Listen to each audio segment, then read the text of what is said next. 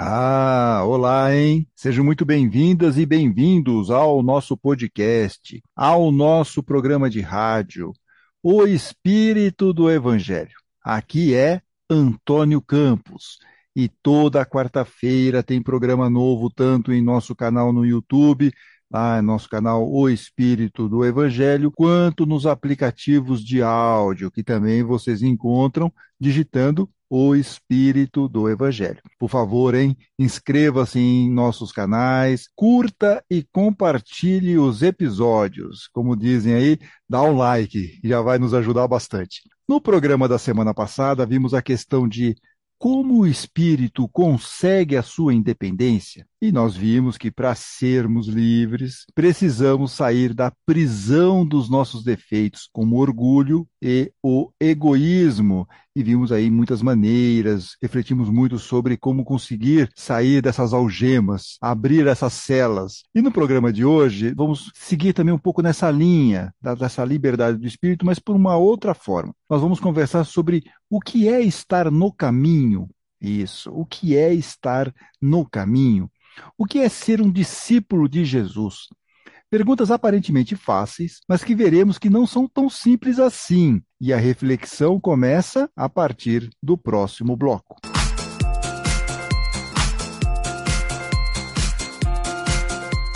É, vocês podem estar em dúvida, né? Assim, que conversa é essa, né? Estar no caminho, ser discípulo de Jesus, o que tem uma coisa a ver com a outra? Então nós vamos aqui esclarecer para vocês. Lá nos primórdios, no início do cristianismo, os discípulos de Jesus eram conhecidos por os seguidores do caminho, os seguidores do caminho. Eles ainda não eram chamados ou conhecidos como cristãos. Prática que ficou mais usual, né, chamá-los de cristãos, ficou mais usual no final do século I. Em Atos dos Apóstolos, só para vocês terem uma ideia sobre essa nomenclatura, os seguidores do caminho, nós vamos pegar aqui uma frase de Paulo, que está no capítulo 22, no versículo 4 de Atos dos Apóstolos. Diz lá Paulo: Persegui os que seguiam o caminho e fiz com que alguns fossem condenados à morte. Então, aqui é uma das referências dentro de Atos dos Apóstolos, mostrando que os seguidores de Jesus eram conhecidos naqueles começos, naquele primórdio, como os seguidores do caminho. E aí vocês devem estar se perguntando, por que que esse termo, né? De onde vem seguidores do caminho? Que caminho é esse? Como que surgiu essa frase? E os estudiosos, eles vão tentar explicar essa questão, vão na frase de Jesus, aliás, uma frase antológica, que está no Evangelho de João, no capítulo 14, versículo 6. É uma das referências possíveis e a mais forte. Então diz lá Jesus no Evangelho de João: Eu sou o caminho, a verdade e a vida. Ninguém vem ao Pai a não ser por mim. Então, eu sou o caminho, a verdade e a vida. Ninguém vem ao Pai a não ser por mim, disse Jesus lá no Evangelho de João, no capítulo 14, versículo 6. E essa é uma pista importante para compreendermos o conceito de seguidores do caminho. O caminho para sermos pessoas melhores, espíritos mais evoluídos, é, atenção, rufem os tambores, os ensinos de Jesus. Os ensinos de Jesus. Aqueles primeiros discípulos seguiam estes ensinamentos, por isso eram conhecidos por seguidores do caminho. O teólogo e escritor brasileiro Ed René Kivitz afirma no livro Talmidim 52 que o discípulo de Jesus é aquele que se relaciona com o mestre com tamanha intimidade que, aos poucos, aos poucos, vai se tornando igual a Jesus. Kivitz diz ainda que o convite do mestre para seguirmos em seu caminho, ao seu lado, é muito simples. Então ele simula aqui esse convite de Jesus. Venham comigo, fiquem perto de mim, andem comigo. E aos poucos, atenção, vamos grifar, aos poucos, de tanto andar comigo, vocês vão se tornar pessoas iguais a mim. Essa é a frase aqui do Ed René Kivitz, simulando aqui o convite de Jesus para nós seguirmos aí no caminho. Então, se perseverarmos no caminho, seguir essas orientações de Jesus e que também estão contidas na doutrina espírita, como vocês sabem, nós vamos aos poucos de tanto estar em contato com esses ensinamentos do Mestre, nós vamos nos tornar espíritos melhores, mais evoluídos. Por isso, como dissemos no episódio, as desculpas esfarrapadas para não ser caridoso não é simplesmente entregando uma cesta básica, por exemplo, que a pessoa vai automaticamente ser um espírito melhor. Porém, ao fazer esse ato, ter essa atitude, é o início de uma jornada de transformação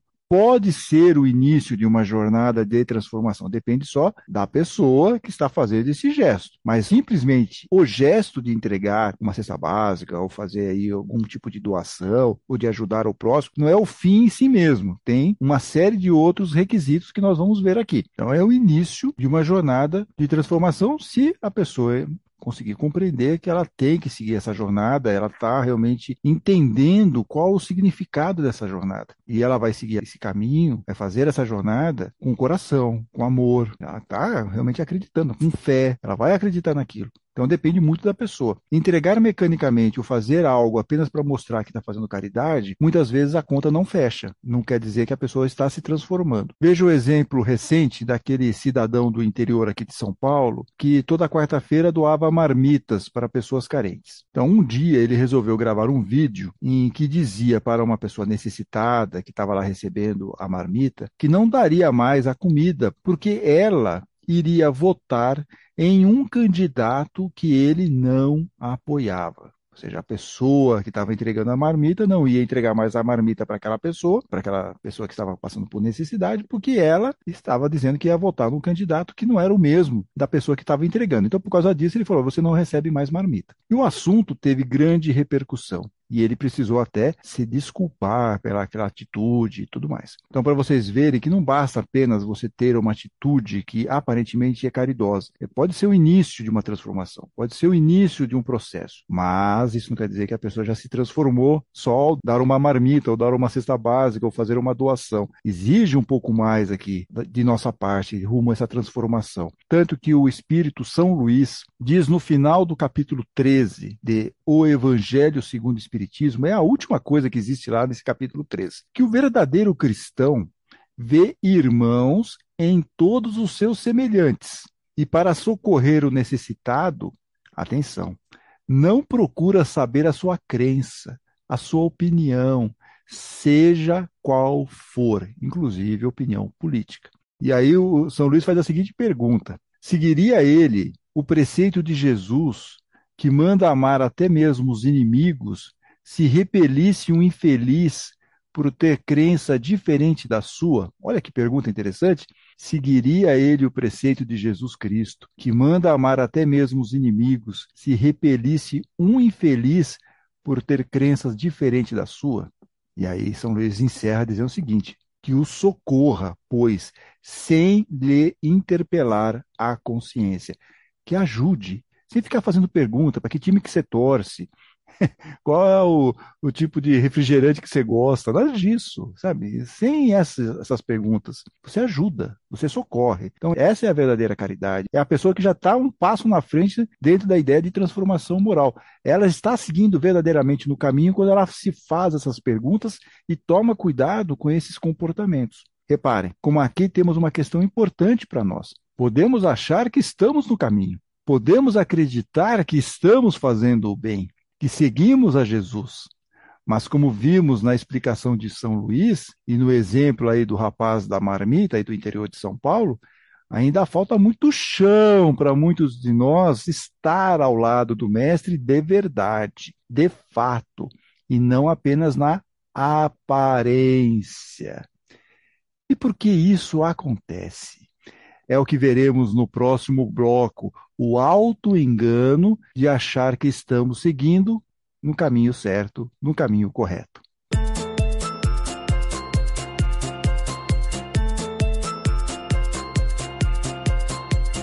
Então, agora, nesse bloco 2, nós vamos falar um pouco sobre essa ideia do auto-engano, de achar que estamos fazendo a caridade, de achar que estamos tendo um comportamento no bem, mas na verdade a coisa não é bem assim. O escritor e palestrante espírita José Carlos de Luca diz no livro Alguém me tocou que temos que ser cuidadosos com o que aparentamos ser. Temos que ser cuidadosos com a nossa máscara.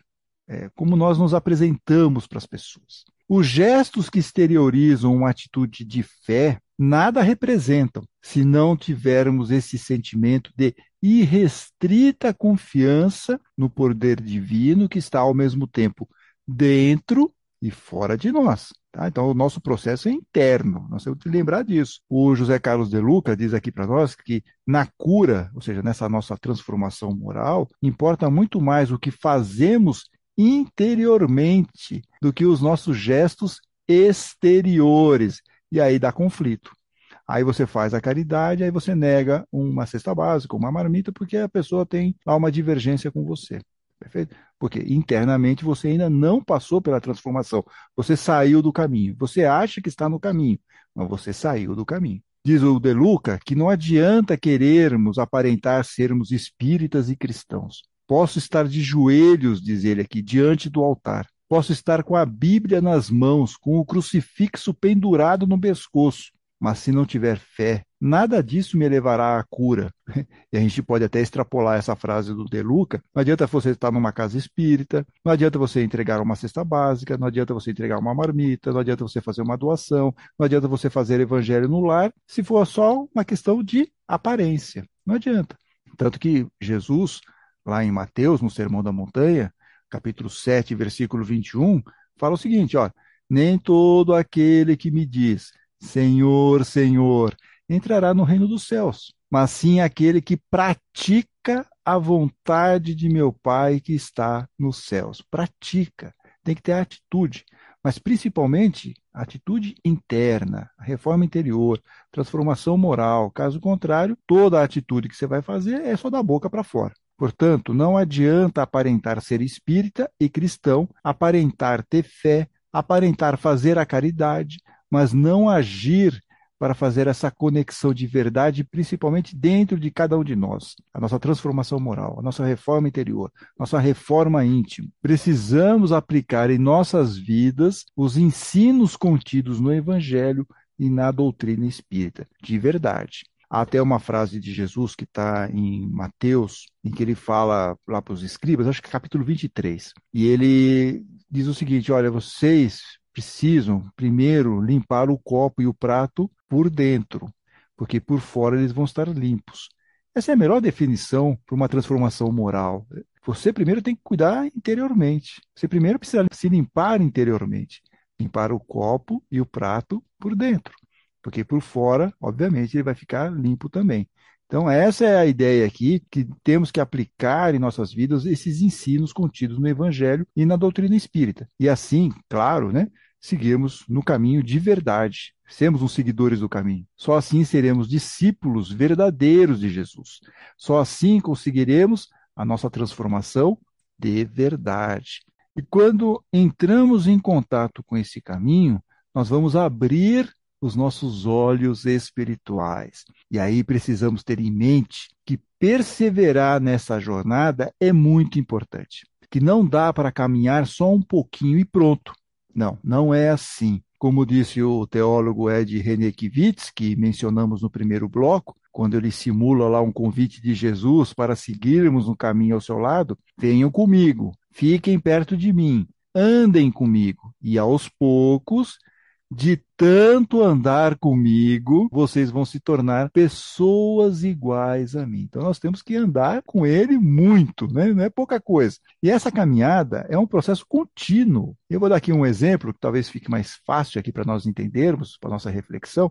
É como ir à casa espírita, passar pelo tratamento espiritual, terminar, obviamente, o tratamento e achar que pronto, o processo está finalizado. Ah, estou limpinho, estou beleza, estou zero bala. Só que não é assim, né? Infelizmente não é desse jeito. Esse foi um passo no processo. Agora, se não houver a transformação moral, a perseverança de seguir no caminho, olha, vai ser batata voltar ao centro espírita e começar o tratamento tudo de novo. Né? E tem uma passagem no Evangelho que sintetiza bem tudo isso que estamos refletindo nesse episódio em relação a essa ideia de estar no caminho e como nós temos que perseverar neste caminho, que esse, esse caminhar não tem fim, esse caminhar tem que ser constante. E esse é o caso do cego de Jericó. que está em Marcos, Mateus e Lucas. E nós vamos pegar aqui a versão de Marcos, porque Marcos nos dá o nome desse cego. Então, começa da seguinte maneira, lá está no capítulo 10, versículo 46. Jesus e os discípulos chegaram a Jericó. Quando Jesus e seus discípulos, juntamente com uma grande multidão, estavam saindo da cidade, porque eles estavam indo para Jerusalém, vai ser o momento final de Jesus. O filho de Timeu, Bartimeu, então estamos falando aqui de Bartimeu, que era cego, estava sentado à beira do caminho pedindo esmolas. Veja, estava fora do caminho. Estava sentado à beira do caminho. Ele não estava no caminho, ok? Quando ouviu que era Jesus de Nazaré, que estava lá passando pela estrada, pelo aquele caminho, ele começou a gritar: Jesus, filho de Davi, tem misericórdia de mim. Muitos o repreendiam para que ficasse quieto. E aqui tem uma informação interessante. Muitos o repreendiam para que ficasse quieto. Quando nós começamos a buscar esse caminho, vão existir muitas vozes, muitas pessoas, muitas questões que vão tentar nos tirar do caminho ou impedir que nós alcancemos o caminho. Ah, você vai fazer tratamento na casa espírita? Você acredita nisso? Sempre vai ter uma conversinha desse tipo. Vai acontecer. E aí você pode ouvir aquilo e desistir, ficar em dúvida, né? e aí acaba não indo. Mas temos que fazer que nem o cego. O que, que ele fez, o Bartimeu aqui? Ele começou a gritar ainda mais: Filho de Davi, tem misericórdia de mim. Ou seja, ele não desistiu. Ele não deu ouvidos àquelas pessoas que estavam querendo impedir-o de chegar ao caminho. Então, esse é o nosso esforço verdadeiro para entrar em contato com o caminho. Nós temos que perseverar. Não podemos desistir. Diante daquela gritaria toda, vocês podem imaginar a cena, né? Jesus, então, ouvindo tudo aquilo, parou e disse: Chame-no. Então, o contato com Jesus está estabelecido, o contato está acontecendo. E aí chamaram o cego. Ânimo, levante-se, ele o está chamando. Então, estamos presenciando o convite de Jesus para aquela pessoa, para o Bartimeu se aproximar, estar em contato com ele. O nosso querido Bartimeu, então, lança sua capa para o lado, deu um salto, pôs-se de pé e dirigiu-se a Jesus. Então, veja, o que, que essa capa simbolicamente está representando? São as negatividades. Ele vai se encontrar com Jesus, ele vai ficar de frente para Jesus, ele já está em contato com Jesus. Então, aquela capa de negatividades, ela cai, ela fica para trás. Como tem que ser a nossa transformação moral. Nossa transformação moral é para deixar para trás o nosso egoísmo, o nosso orgulho, as nossas imperfeições morais. É esse o início do processo, nosso processo de transformação.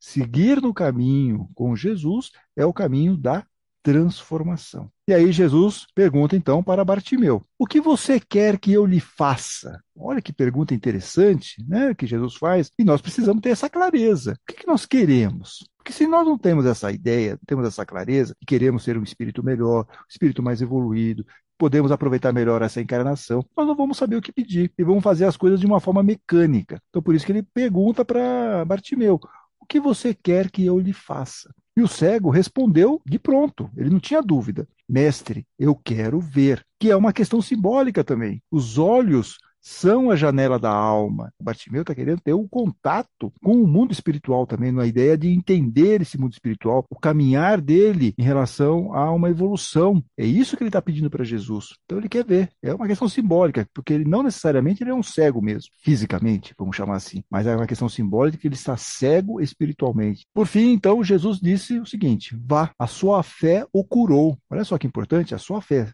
Sem a fé, sem você ter a certeza, sem você ter a confiança nesse amparo do plano espiritual maior, sem ter o amparo da justiça divina, de Deus, de Jesus, do nosso mentor, se a gente não entender, não ter realmente essa certeza, essa fé de que nós estamos aí encarnados para conseguirmos ser pessoas melhores, espíritos mais evoluídos, fica muito difícil. Né? Fica muito difícil você ser convencido a seguir naquele caminho. E aí acontece o seguinte: imediatamente após essa fala de Jesus, vá, a sua fé o curou, imediatamente o Bartimeu recuperou a visão. E aí a passagem podia acabar agora, né? Poxa, acabou. Jesus teve aquela conversa e curou o Bartimeu, pronto, fim da história. Mas não. Marcos continua, e é importantíssimo para nós esse finalzinho. Ele fala o seguinte: imediatamente Bartimeu recuperou a visão e seguia a Jesus pelo caminho seguia a Jesus pelo caminho.